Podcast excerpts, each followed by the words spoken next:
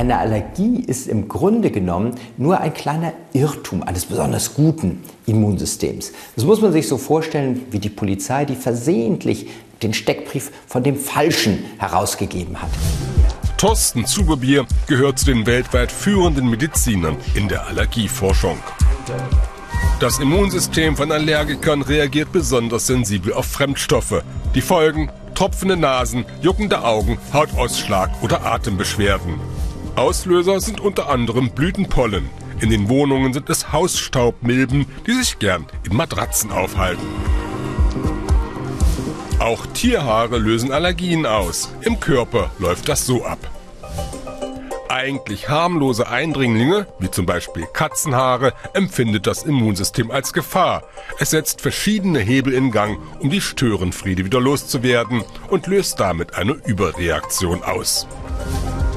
Dies führt zu den bekannten Beschwerden.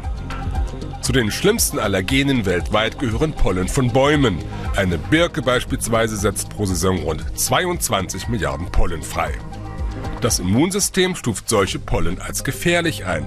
Die Information gelangt an eine Zelle, die diese Pollen schon einmal bekämpft hat. Und die schickt völlig übertrieben eine ganze Armee an Antikörpern los.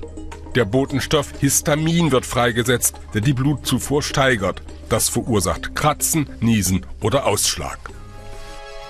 Der Weltgesundheitsorganisation zufolge haben rund 1,7 Milliarden Menschen allergischen Schnupfen und 300 Millionen sind Asthmatiker. Die Zahlen sind in den letzten Jahrzehnten gestiegen. In Asien, in tropischen Gebieten sind Hausstaubmilben, Schimmelpilze die wichtigsten Allergene. In Singapur sind 60 Prozent der Bevölkerung bereits allergisch gegen Hausstaubmilben. In nördlichen Regionen Baumpollen wie die Birke. In Amerika, Nordamerika ist es der sogenannte Ragweed Ambrosia Pollen. Und in Südamerika wiederum je nach Klimazone die Milben, die Schimmelpilze oder aber auch Gräserpollen. Für die steigenden Zahlen wird unter anderem der Klimawandel verantwortlich gemacht. In nördlichen Regionen ist es wärmer geworden, dadurch verlängert sich der Pollenflug.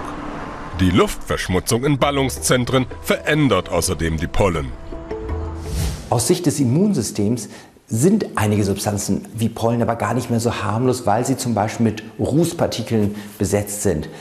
Aus Sicht des Immunsystems in unserer modernen Lebensweise in Innenräumen kommen andere Schadstoffe hinzu, die das Immunsystem reizen und dann werden versehentlich beispielsweise auch die Hausstaubmilben ins Visier genommen. Auch viele Kinder leiden unter Allergien. Die Veranlagung wird auch vererbt. Daher stellen sich viele Eltern die Frage, wie kann ich mein Kind davor schützen, Allergikerin oder Allergiker zu werden? Was man machen kann, ist nicht rauchen in der Schwangerschaft, kein Rauch in der frühen Kindheit dem Kind aussetzen und frühzeitig Beikost zuführen. Früher hat man gesagt, nein, lieber bestimmte Nahrungsmittel meiden. Wir wissen inzwischen ganz genau, das Gegenteil ist der Fall. Möglichst vielfältig ernähren von Anfang an. Worauf können Allergiker im Alltag achten? In den Städten morgens lüften, dann die Fenster geschlossen halten. Die Kleidung im Badezimmer ablegen.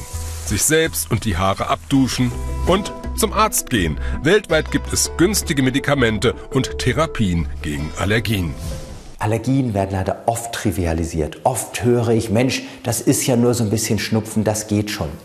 Ein Kind mit unbehandeltem Schnupfen in der Schule, 40% Wahrscheinlichkeit, eine Note abzufallen. Es verändert die Leistungsfähigkeit, ebenso im Beruf. Es macht keinen Sinn, einfach mit den Beschwerden zu leben, zumal wir sehr, sehr gute praktische nebenwirkungsfreie Möglichkeiten haben, es zu therapieren.